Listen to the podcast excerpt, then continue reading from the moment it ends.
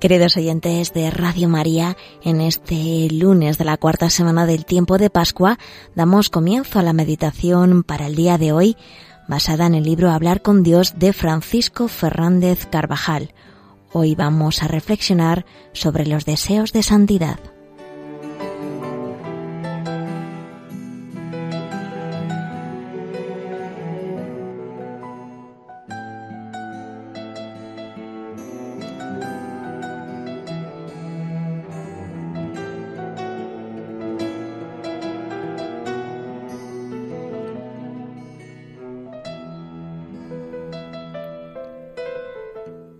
Mi alma tiene sed de Dios, del Dios vivo.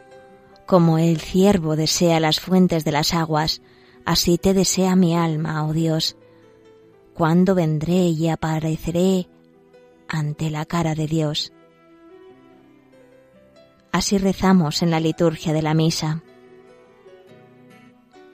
El ciervo, que busca saciar su sed en la fuente, es la figura que emplea el salmista para describir el deseo de Dios que anida en el corazón de un hombre recto. Sed de Dios, ansias de Dios. He aquí la aspiración de quien no se conforma con los éxitos que el mundo ofrece para satisfacer las ilusiones humanas. ¿De qué le sirve al hombre ganar todo el mundo si luego pierde su alma? Esta pregunta de Jesús nos sitúa de un modo radical ante el grandioso horizonte de nuestra vida, de una vida cuya razón última está en Dios. Mi alma tiene sed de Dios. Los santos fueron hombres y mujeres que tuvieron un gran deseo de saciarse de Dios, aun contando con sus defectos. Cada uno de nosotros puede preguntarse, ¿tengo verdaderamente ganas de ser santo?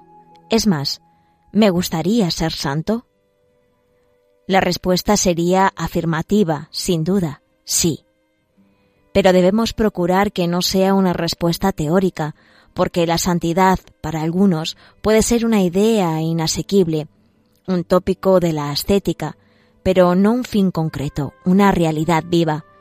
Nosotros queremos hacer la realidad con la gracia del Señor. Así te desea mi alma, oh Dios. Hemos de comenzar por fomentar en nuestra alma el deseo de ser santos, diciendo al Señor, quiero ser santo.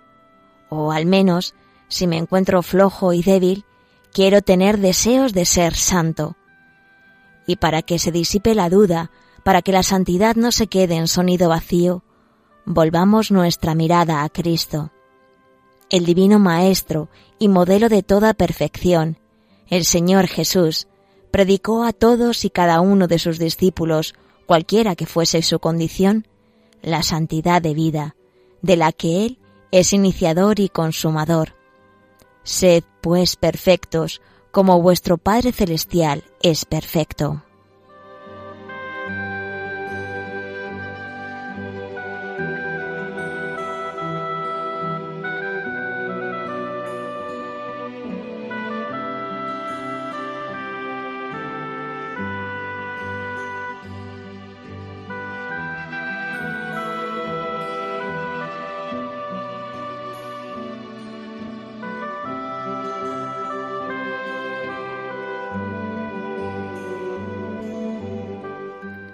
Él es el iniciador. Si no fuera así, nunca se nos habría ocurrido la posibilidad de aspirar a la santidad. Pero Jesús la plantea como un mandato. Sed perfectos. Y por eso no es extraño que la Iglesia haga sonar con fuerza esas palabras en los oídos de sus hijos. Quedan pues invitados y aún obligados todos los fieles cristianos a buscar insistentemente la santidad y la perfección dentro de su estado. Como consecuencia, qué clara ha de ser nuestra ansia de santidad. En la Sagrada Escritura el profeta Daniel es llamado varón de deseos. Ojalá cada uno mereciese ese apelativo, porque tener deseos, querer ser santo, es el paso necesario para tomar la decisión de emprender un camino con el firme propósito de recorrerlo hasta el final. aunque me canse, aunque no pueda, aunque reviente, aunque me muera.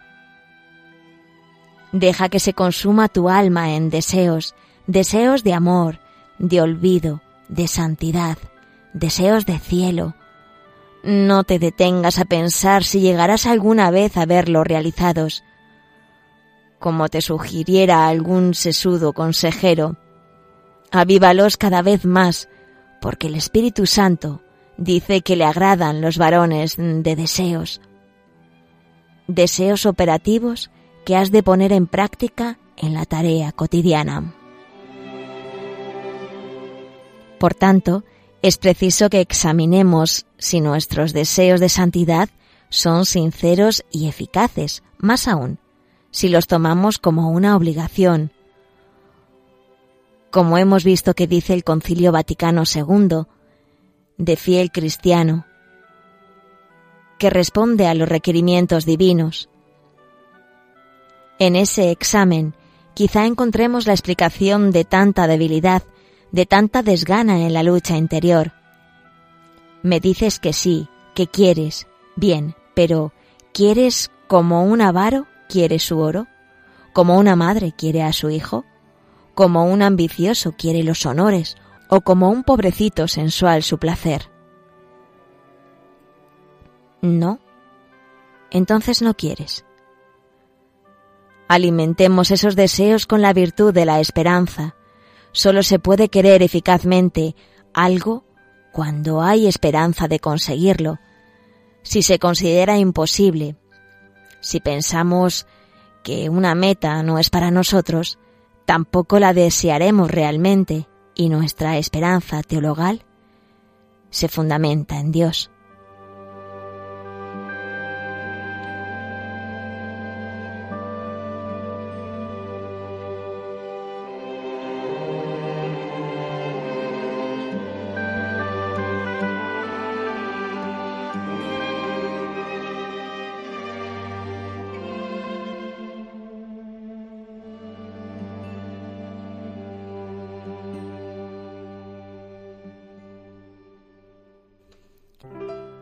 La conversión del centurión Cornelio, que se lee en la primera lectura de la misa, demuestra que Dios no hace acepción de personas.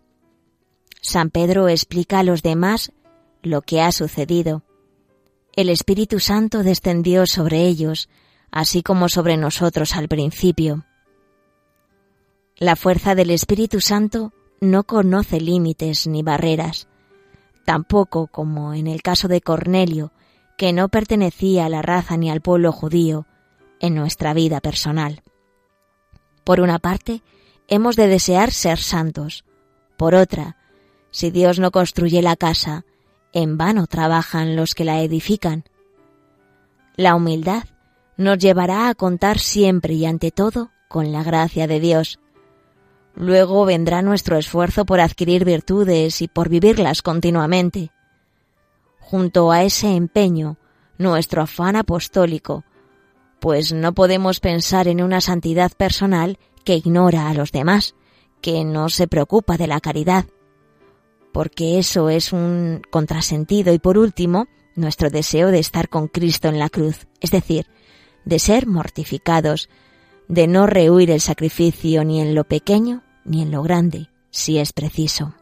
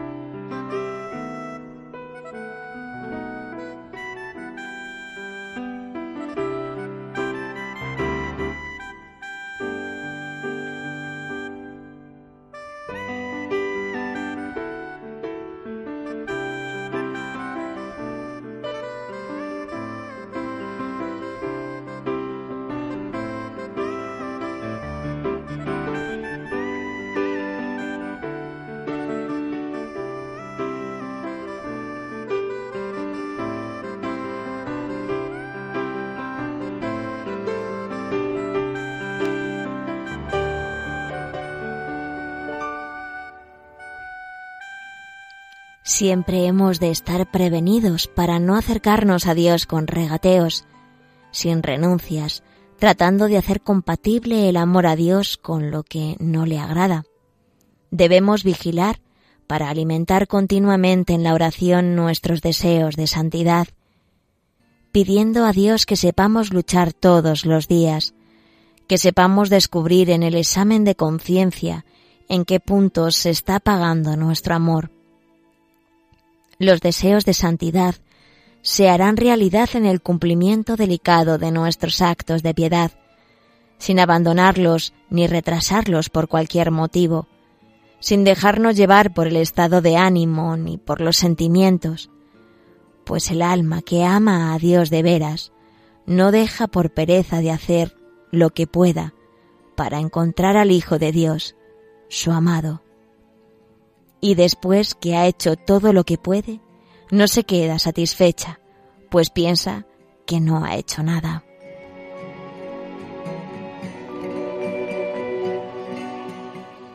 La humildad es la virtud que no nos dejará satisfacernos ingenuamente en lo que hemos hecho, ni quedarnos solo en deseos teóricos, pues siempre nos hará ver que podemos hacer más para traducir en obras de amor nuestros deseos, impidiendo que la realidad de nuestros pecados ofensas y negligencias de por tierra con nuestras ilusiones. La humildad, pues, no corta las alas a los deseos, sino al contrario, nos hace comprender la necesidad de recurrir a Dios para convertirlos en realidades. Con la gracia divina haremos todo lo posible para que las virtudes se desarrollen en nuestra alma, quitando obstáculos, alejándonos de las ocasiones de pecar y resistiendo con valentía las tentaciones.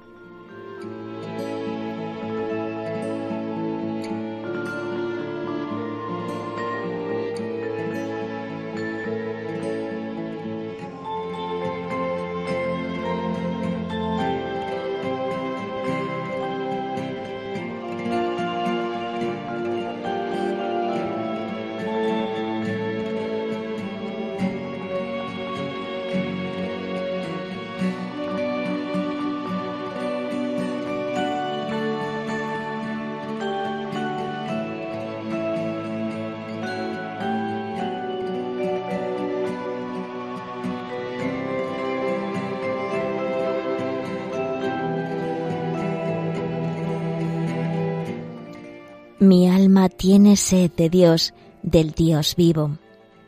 ¿Es compatible esa sed con la experiencia de nuestros defectos e incluso de nuestras caídas?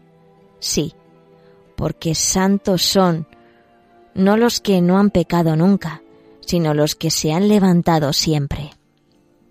Renunciar a la santidad porque nos vemos llenos de defectos es un modo encubierto de soberbia, y una evidente cobardía que acabará ahogando nuestras ansias de Dios.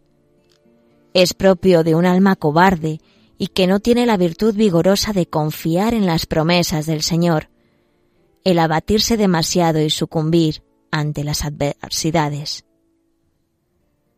Dejar a Dios, abandonar la lucha porque tenemos defectos o porque existen adversidades, es un grave error una tentación muy sutil y muy peligrosa, que nos puede llevar a manifestaciones de soberbia, que es la pusilanimidad, falta de ánimo y valor para tolerar las desgracias o para intentar cosas grandes. Quizá necesitemos no hacernos falsas ilusiones, porque quisiéramos ser santos en un día y eso no es posible, salvo que Dios decidiera hacer un milagro, que no tiene por qué hacer ya que nos da continua y progresivamente, por conductos ordinarios, las gracias que necesitamos.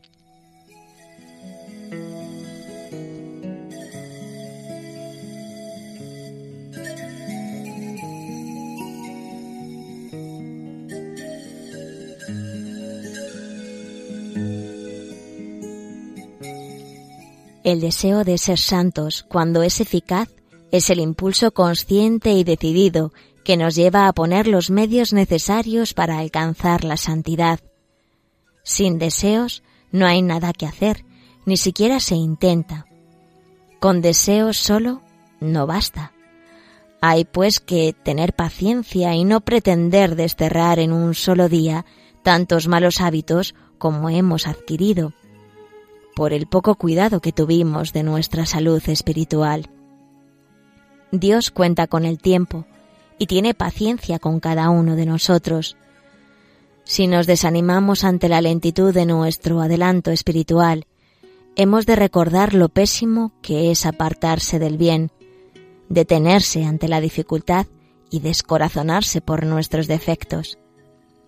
Precisamente Dios puede conceder más luz para ver mejor nuestra conciencia y para que emprendamos con más ánimo la lucha en nuestros nuevos frentes de batalla, recordando que los santos se han considerado siempre grandes pecadores. De ahí que procurasen esforzarse para acercarse más a Dios por medio de la oración y de la mortificación, confiados en la misericordia divina. Esperemos con paciencia que vamos a mejorar y en vez de inquietarnos por haber hecho poca cosa en el pasado, procuremos con diligencia hacer más en el futuro.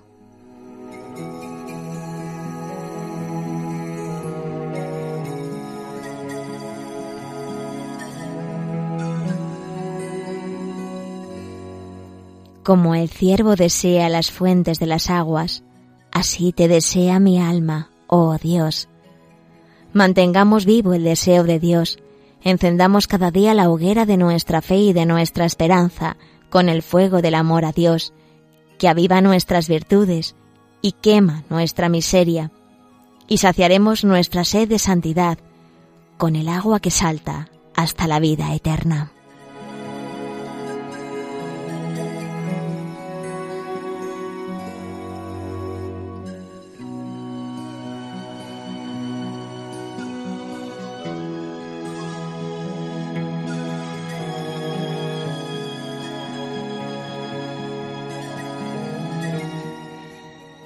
Finaliza hablar con Dios. La meditación basada en el libro de Francisco Fernández Carvajal. En este lunes de la cuarta semana del tiempo de Pascua, Deseos de Santidad.